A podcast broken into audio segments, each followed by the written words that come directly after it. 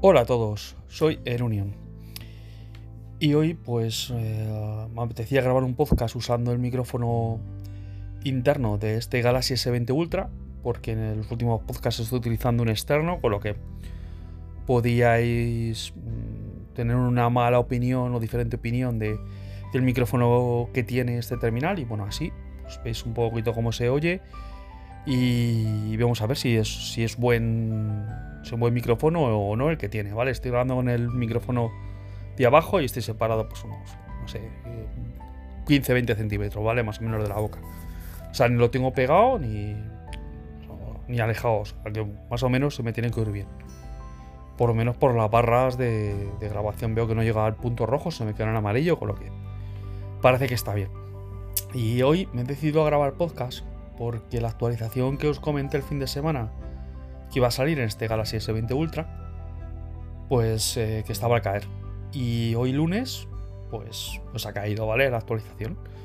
Y quería contaros, pues, eh, los cambios que ha tenido el terminal, que tan criticado ha sido en, en YouTube y en medios, porque tiene un enfoque muy malo, porque incluso algún vídeo de YouTube he visto que decían que tenía mala cobertura, eh, además del calentamiento, del procesador que era un Exynos y no valía para nada. Bueno, lo han criticado, lo han puesto patas arriba, ¿vale? Yo creo que hay cosas que sí que son criticables, por ejemplo, el tema del procesador, que el Exynos es peor que el 865 de Qualcomm.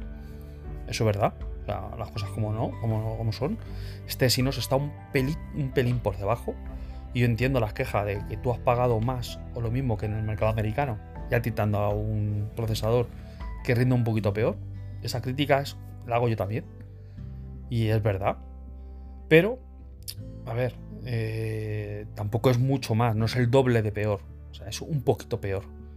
Pero lo que hay, si quieres tener garantía en España, es lo que hay. A mí me parece mucho más sangrante que te va de la cobertura. Porque la cobertura es lo que te acaba degradando la batería. Por menos en mi caso era ese.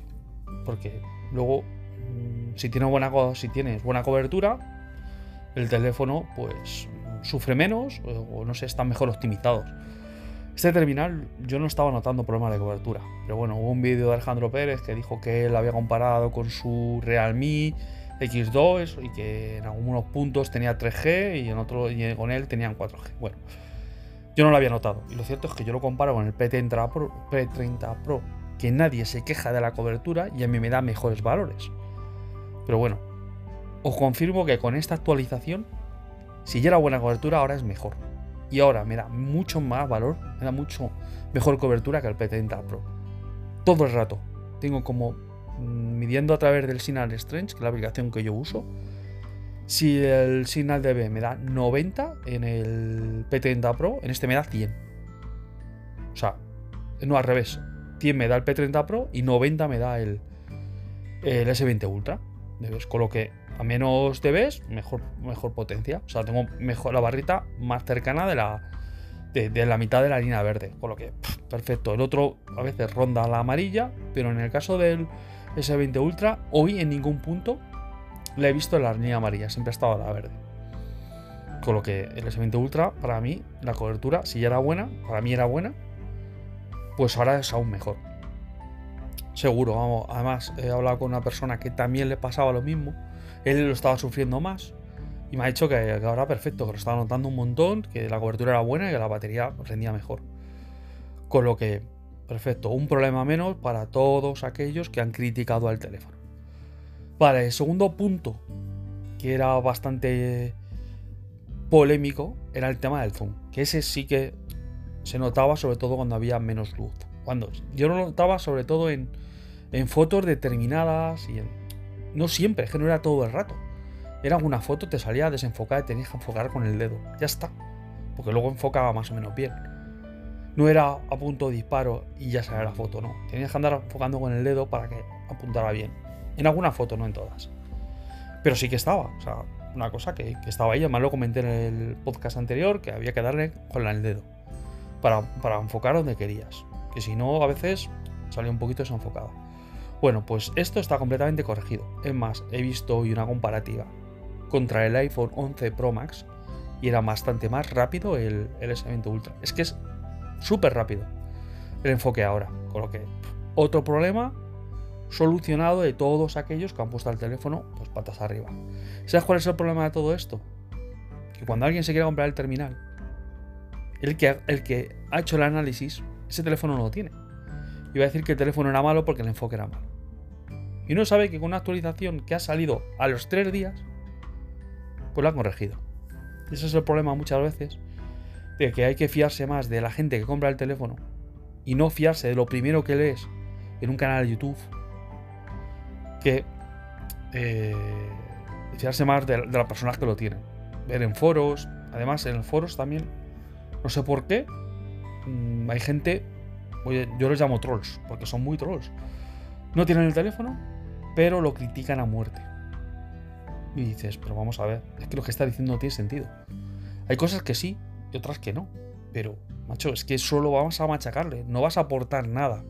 Solo vas a, no, es que el teléfono este que nos han vendido, buf, yo ni con tu dinero, no. Seamos serios, o sea, de verdad. Es muy molesto cuando, no sé si es que hay gente que lo pagan, las marcas, para que estén todo el rato metiendo caña al teléfono. Yo llego a pensar eso, pues si no, no lo entiendo. Además, solo están en el lanzamiento, luego desaparecen. No sé si es que se cansan o ya han conseguido que la gente no lo compre. No sé, da la sensación de que les pagan las marcas.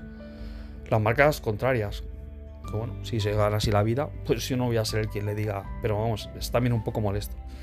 Por eso os digo que muchas veces, si os gusta un terminal, no voy a ser la primera review de cuando salió.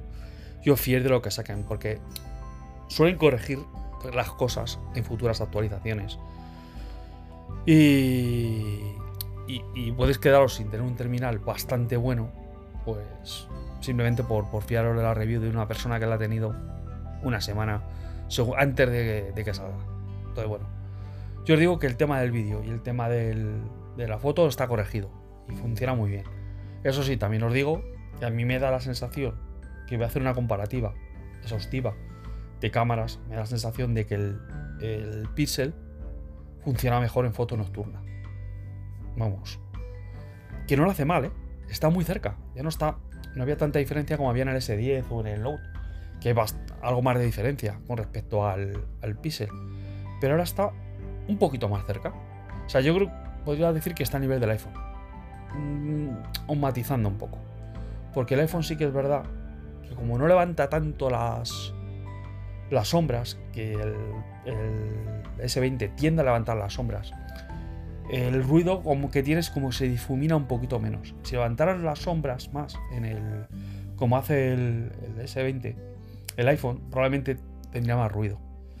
Pero bueno, yo lo que os digo, yo veo las fotos, para mí están bastante bien. Las editas un poquito quedan maravillosas en, modo noche y aún así sin editar también salen bastante bien. O sea, no creo que nadie diga que es una mala foto. A mí me parece muy al nivel del, del P30 Pro. Bastante, vamos, a nivel seguro. O sea, es que encima con más detalle, porque el P30 Pro tiene como un HDR, bueno, al final lo que acaba metiendo. Es como cuando tú utilizas un programa de edición y le metes el enfoque, y con eso consigues como tener más detalle. Eso es lo que hace el P30 Pro, meter el enfoque. O sea, coge una foto, la, hace el lado de la exposición, le mete y le mete enfoque, para que parezca un detalle brutal. En este no, este no lo hace. Este, si tú le metes el enfoque, te queda, te queda un poquito mejor porque encima no son 10 megapíxeles, son 12 los que saca. Pero bueno, que lo sepáis. para nada hace malas fotos. Todo lo contrario, me hace que hace unas fotos bastante buenas. Incluso la luz, en algunas situaciones la trata mejor que la, que la trata el, el Pixel. El levanta todo. El la verdad es que saca una foto muy buena y levanta todo. Pero bueno, ya haré una comparativa exhaustiva y lo miraré con lupa. Pero ya os digo yo que ya a simple vista creo que el, el está por encima. En cuanto a foto una foto vi una está haciendo pruebas con, los, con el enfoque y probando en zoom. En ninguna me ha salido una foto movida, cosa muy buena, porque antes sí que salía, sobre todo tenía que acabar dando algún sitio para enfocar. Eh, la foto sale muy, muy bien, muy, muy bien. Pero sí que es verdad que las fotos de 108 megapíxeles, si amplías, se nota un poquito el, eh, la limpieza que le hacen, ¿vale? lo vamos a llamar así. no es efecto acuarela, porque no llega a ser efecto acuarela, pero se nota que también pasa en los teléfonos de 48 megapíxeles del, del, P30 y en otros terminales. Bueno, el, el OnePlus era una pasada lo que se notaba, era exagerado lo que se notaba. Pues, pues se nota un poquito. Sitios muy, muy lejanos, una foto a 108 megapíxeles, amplía y te amplía, y te das cuenta que como que ha habido limpieza y ha habido un poquito de, de HDR un, un poquito pasado. A 12 megapíxeles, la verdad es que sale una foto perfecta y a 108 sale también muy bien, pero en paisajes en donde más se nota. En foto de personas o cosas, fotos muy cerca, lo hace realmente bien. Es más, mm, he hecho fotos con poca luz a personas y saben mejor en el S20 que en el iPhone, lo garantizo, en interiores. Mientras que en el iPhone veo un poquito de ruido, se notaba en este no. O sea, por lo que he visto, ese efecto, y no se he comparado, ¿eh? no he sacado la misma foto con los dos móviles, pero tengo la impresión de lo que hacía con el iPhone. sabía que en alguna foto interior el ruido se le iba un poquito arriba y no, detallaba. Si tiene una buena luz, hace, hace muy bien al iPhone. Pero bueno, que lo sepáis. En cuanto a este, pues lo que os digo, los dos problemas que tenían, que me enrollo al final y parece que hago una review cada vez que hablo un podcast. Os quería contar esto, que esos dos problemas están completamente solucionados y subsanados. Me queda saber si, es, si el consumo de batería mejora. Por el momento, pues tengo un 19% de batería, lo que pasa es que hoy no he hecho una carga completa porque eh, no sé qué, le pasa a mi cargador inalámbrico de Samsung, que, que a veces que se pone a cargar y se para. no sé, no sé, me ha pasado con varios teléfonos y demás. No, se lo tengo que cambiar. no me da pena, pues es un dual de estos, pero es que a mí estos, estos que son de base, colocados en la parte de abajo, siempre me dan problemas, porque es que es muy fácil que lo muevas un poquito y ya deje de cargar. Así que me.